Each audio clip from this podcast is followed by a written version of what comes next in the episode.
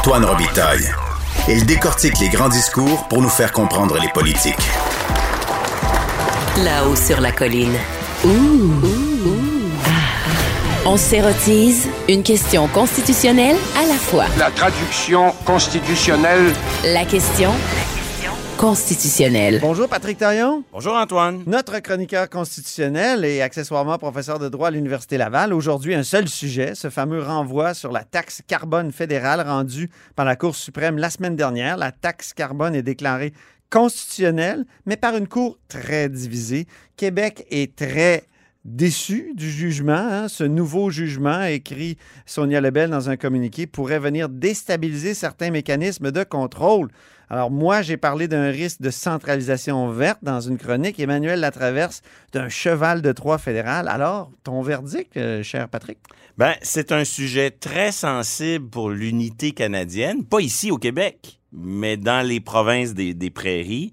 Et ce qu'on voit, c'est une décision qui reflète ces divisions-là. Euh, souvent dans les dossiers qui sont délicats, dans l'histoire, par exemple, des relations Québec-Canada. Prenons en 82, le Québec conteste le rapatriement. Euh, en 88, l'arrêt Ford sur la loi 101. Oh oui. En 98, le renvoi sur la sécession. Toutes des décisions là, très, très, très explosives et sensibles pour la relation Québec-Canada. Chaque fois, la Cour suprême fait un effort de rendre une décision à l'unanimité. On serre les coudes. Comme si plus la controverse, plus le sujet est sensible, plus on fait un effort pour arriver à un Et consensus. là, on n'a pas réussi à serrer les coudes. Pas du tout. Au, au contraire, il y a plusieurs dissidences très fortes. Et là, on peut se dire que dans un dossier où il est question d'autonomie à l'intérieur du fédéralisme, Mhm. les juges du Québec, hein, les fameux trois juges du Québec devraient Ben être oui. euh, euh, les premiers à défendre cette autonomie. Pas du tout. Euh, on, a, on a un jugement majoritaire qui est le jugement centralisateur Ouais. qui est rendu par un juge québécois, qui est aussi par ailleurs gouverneur général par intérim.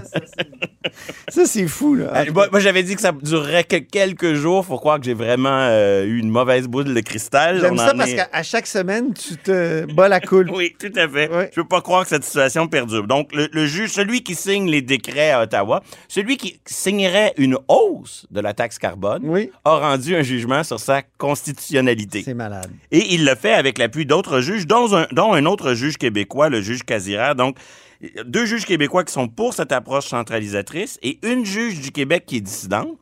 La, La juge juge- Côté. la juge Suzanne Côté. ouais. Mais elle, elle l'est pour des raisons qui n'ont rien à voir avec l'autonomie provinciale. On y reviendra tan- tantôt. Mais c'est- donc sur la- l'axe de l'autonomie. C'est pas parce que le Québec a trois juges que ces juges-là sont dans les, le- les neuf juges de la Cour suprême les promoteurs d'une vision du fédéralisme proche de celle qu'on que l'on voit euh, à l'Assemblée nationale du Québec. Et pourquoi? Ben, c'est parce que ces juges sont nommés par le pouvoir central. Donc, le clivage, il vient d'ailleurs. Le clivage, il vient plutôt de juges, comme par exemple le juge Brown, qui a été nommé par le gouvernement Harper quelques jours avant que le gouvernement Harper perde le pouvoir. Russell Brown. ouais. Oui, la juge Côté qui vient du Québec, nommée sous le gouvernement Harper, et un juge ternevien nommé par euh, Justin Trudeau, le juge Rowe, mais qui est souvent associé à ce camp euh, de juges euh, plus conservateurs, surtout sur ces enjeux de, ressources naturelles. Donc, on a une décision majoritaire plus centralisatrice. On a de fortes dissidences qui cherchent à faire, au contraire, des leçons d'autonomie provinciale. Ce qui est fascinant, c'est que c'est pas parce que les, y a des, dissidents sont pas, sont pas moins techniques dans leur raisonnement juridique.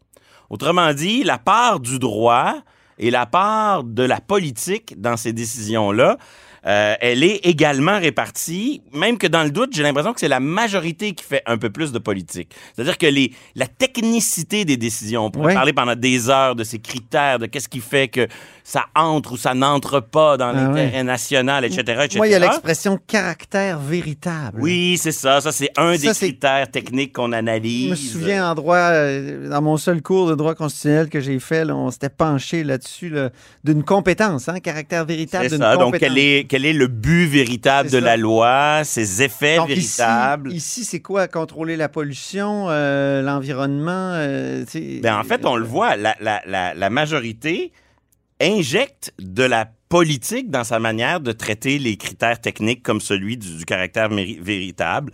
Pourquoi? Ben parce qu'elle utilise un vocabulaire qui est très associé, non pas au fait que cette compétence du fédéral résiduelle. Qu'est-ce que ça veut dire résiduel? C'est, c'est de traiter les compétences qui n'ont pas été réparties ailleurs. C'était pas prévu. C'était pas C'est prévu ça, le- en 1867. Le, le- le pas prévu et le pas rattachable à ce qui a été prévu. Euh, eux, ils renversent un peu ça. Ils disent, ben, c'est pas vraiment ça qui est central avec euh, ici.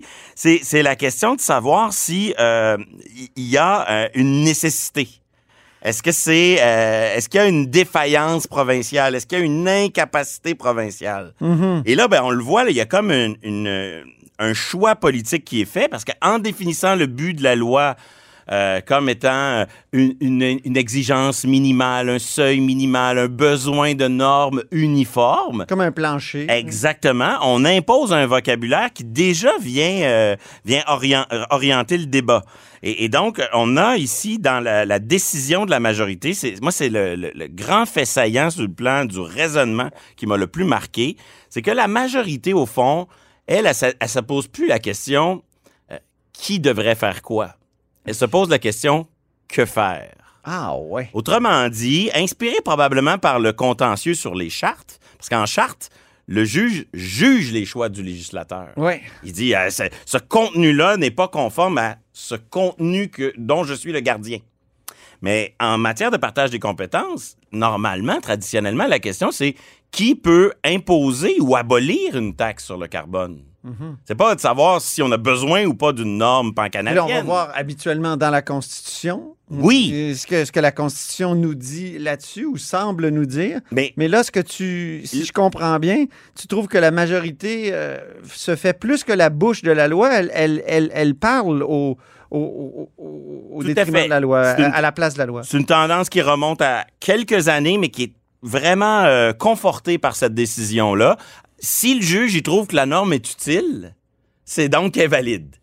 Mais, mais on, on a le goût de dire, oui, mais votre décision, qu'est-ce qui arrive demain matin s'il y a une grande alternance politique, une autre famille politique arrive au pouvoir en disant, les, les- la taxation du, du carbone, c'est ma compétence, j'abolis la taxe, et en plus, j'interdis aux provinces d'en adopter une. Ça, la Cour nous en parle pas. Mais, Ah mais la, la question du partage des compétences, c'est ça, c'est de savoir, c'est pas de savoir qui peut faire la chose que l'on trouve bonne, Oui, c'est ça. c'est de savoir qui peut faire, et ensuite qu'il fasse bonne ou mauvaise chose, ça regarde pas le juge. C'est ça. Et là-dessus, la majorité, elle est vraiment, elle, elle- elle franchit ce pod qui consiste, à mon avis, à injecter beaucoup d'opportunités politiques. Est-ce que la loi, c'est une bonne loi? On dit pas ça comme ça. On dit, est-ce que la loi est utile? Est-ce que la loi est efficace? Est-ce que la loi est nécessaire? Mais derrière ce vocabulaire-là, ce qu'on dit, c'est la norme, puisqu'elle fait notre affaire, puis évidemment, elle fait notre affaire, il faut faire de quoi contre le changement C'est plus climatique. éthique que juridique, finalement. Oui, oui, et opportunité politique qui débouche même sur une considération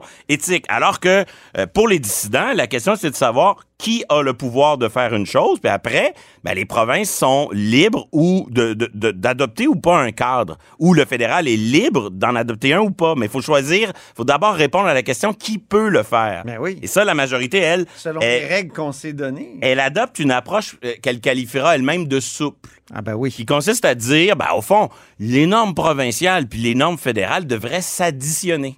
Et, et de cette manière-là, elle, euh, elle se protège face à une alternance. Elle dit, moi, je veux des normes sur le climat. Elle le dit pas comme ça. Et le partage des compétences, ça compte peu. On peut additionner euh, les, les deux euh, seuils. Face à quoi les dissidents euh, font, à mon avis, une, magistrale leçon de fédéralisme. Non pas une... euh, Pour l'environnement, euh, leur raisonnement est évidemment désastreux, mais, sur le plan du fédéralisme, les dissidents rappellent que si on dit qu'Ottawa peut adopter des normes nationales uniformes jugées nécessaires, un seuil minimum, c'est donc dire qu'il n'y a plus d'autonomie provinciale, puisque les provinces sont autonomes sous la supervision du fédéral. C'est là que d'ailleurs, il y a un juge qui va parler de fédéraliste de supervision. Ah oui, les mots sont forts. C'est Ah, formidable, ça. Fédéralisme de supervision, assujettissement en permanence euh, à des normes fédérales. Euh, on dit euh, le- le- un modèle canadien de fédéralisme fondé, j'ouvre les guillemets, sur la hiérarchie et la supervision. Donc, les, les dissidents euh, sont euh, voient, voient clairement dans le jeu euh, de la majorité. Et même la majorité, à un moment donné, elle, elle, elle, elle le constate. Elle dit, ben non, moi, je, je- elle veut se défendre d'être centralisatrice. Donc, elle dit, moi, je suis pour la souplesse, les normes provinciales plus les normes fédérales.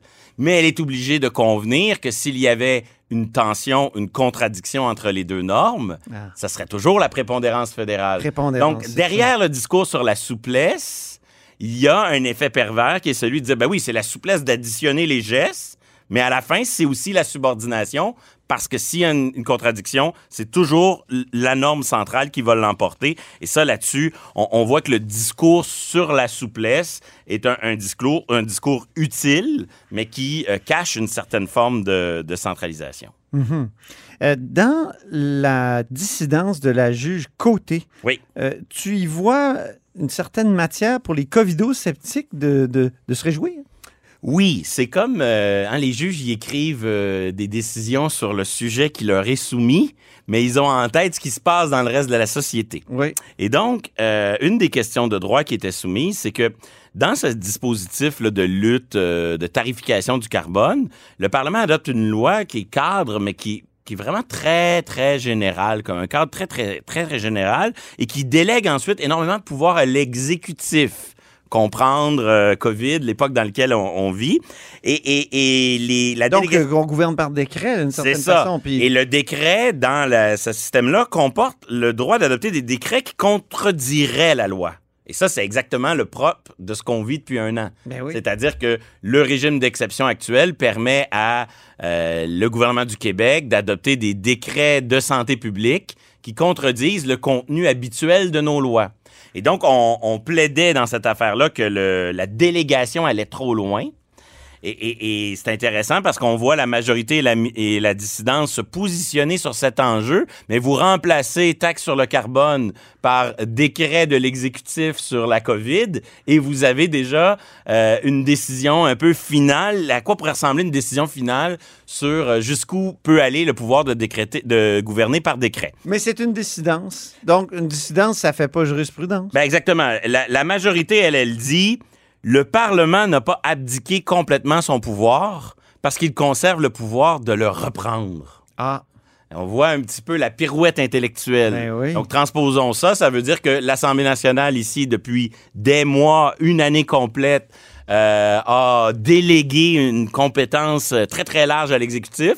Mais si ça fait pas son affaire, elle n'a qu'à reprendre ce pouvoir-là. Et ça, selon la majorité, c'est ça suffit. Ça suffit pour sauver le parlementarisme. c'est bien théorique en gouvernement majoritaire. hein? À exactement. Et à l'inverse, elle, la juge Suzanne Côté, elle y voit euh, euh, des mesures, une délégation inacceptable qui va beaucoup trop loin et qui sera lue attentivement par tous les avocats qui souhaitent contester euh, la, la- la gouvernance actuelle par euh, par décret, mais effectivement, dans son cas, ce n'est qu'une dissidence, mais l'argumentaire se, se trouve euh, clairement exposé noir sur blanc. Avant de parler de la suite des choses, je t'ai demandé ton verdict. J'ai comme l'impression que tu penches vers euh, les juges dissidents, toi-même? Bien sûr, au fond, c'est un problème, c'est que il y, a- l'axe autonomie centralisation, Ouais. puis il y a l'axe font des choses sur l'environnement. Ouais. Et, et bon, c'est clair que moi, sur l'axe fédéralisme, je pense que le raisonnement des juges dissidents, c'est le bon.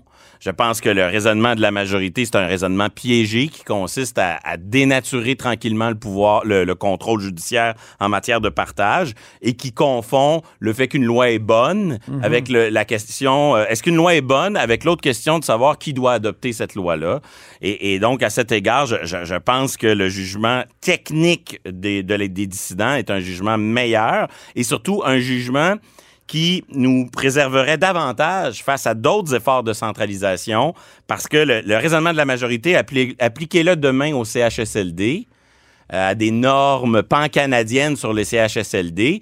Et puis là, ben, vous avez autant d'opinions que de juges parce que le raisonnement de la majorité, il suffit de dire qu'il y a un, un préjudice, un péril pour les Canadiens. Bon, on peut dire qu'effectivement, l'absence de, de normes uniformes aurait, euh, des normes uniformes auraient peut-être prévenu euh, la crise qu'on a vécue. Et là, si vous répondez oui à un risque, un préjudice, ben là, vous venez dire, OK, Ottawa peut s'en mêler. Et à l'inverse, si vous dites qu'il n'y a pas de préjudice, les provinces sont capables, ben vous vous défendez. Donc, le raisonnement de la majorité, c'est un terrain glissant euh, pour nos compétences en éducation, en santé et dans bien d'autres matières. Est-ce eux, ils vont évidemment euh, prétendre, euh, à juste titre, qu'à plusieurs endroits, la majorité ferme des portes. Elle dit, euh, elle cherche à dire, c'est moi qui résume ainsi, mais l'exception qu'on crée aujourd'hui, on la crée que pour le changement climatique parce que c'est pas n'importe quoi les changements climatiques. Alors, si c'est le cas, l'avenir nous donnera peut-être raison à la majorité. Moi, j'ai plutôt a tendance à être euh, alarmiste. Il y a bien des problèmes qu'on peut désigner par euh, c'est pas n'importe quoi. Effectivement, effectivement. Euh, donc, rapidement, en quelques secondes, la suite des choses? Ben, on est face à un jugement qui amène tous les acteurs, que ce soit le fédéral ou les provinces, à être très actifs. C'est peut-être le bon côté. Euh, c'est un encouragement à légiférer et à agir.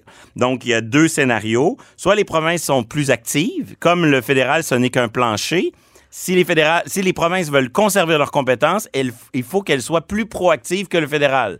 Sinon, tranquillement, les provinces, leur, leur rôle va s'effriter, va décliner. Ça voudrait dire que Québec pourrait faire toute une cabale pour amener les autres provinces dans son marché du carbone. Ben, si demain matin, euh, le gouvernement Legault convainc les 10 provinces de faire mieux que le fédéral, effectivement, on pourrait, on pourrait donner tort à la Cour suprême et montrer que les provinces sont capables d'agir et éclipser le fédéral. Mais est-ce qu'un Jason Kenney accepterait de construire une telle politique? L'autre scénario inverse, c'est que le seuil minimal de taxation que le fédéral nous impose en ce moment, 40 pièces. on va tout simplement l'augmenter.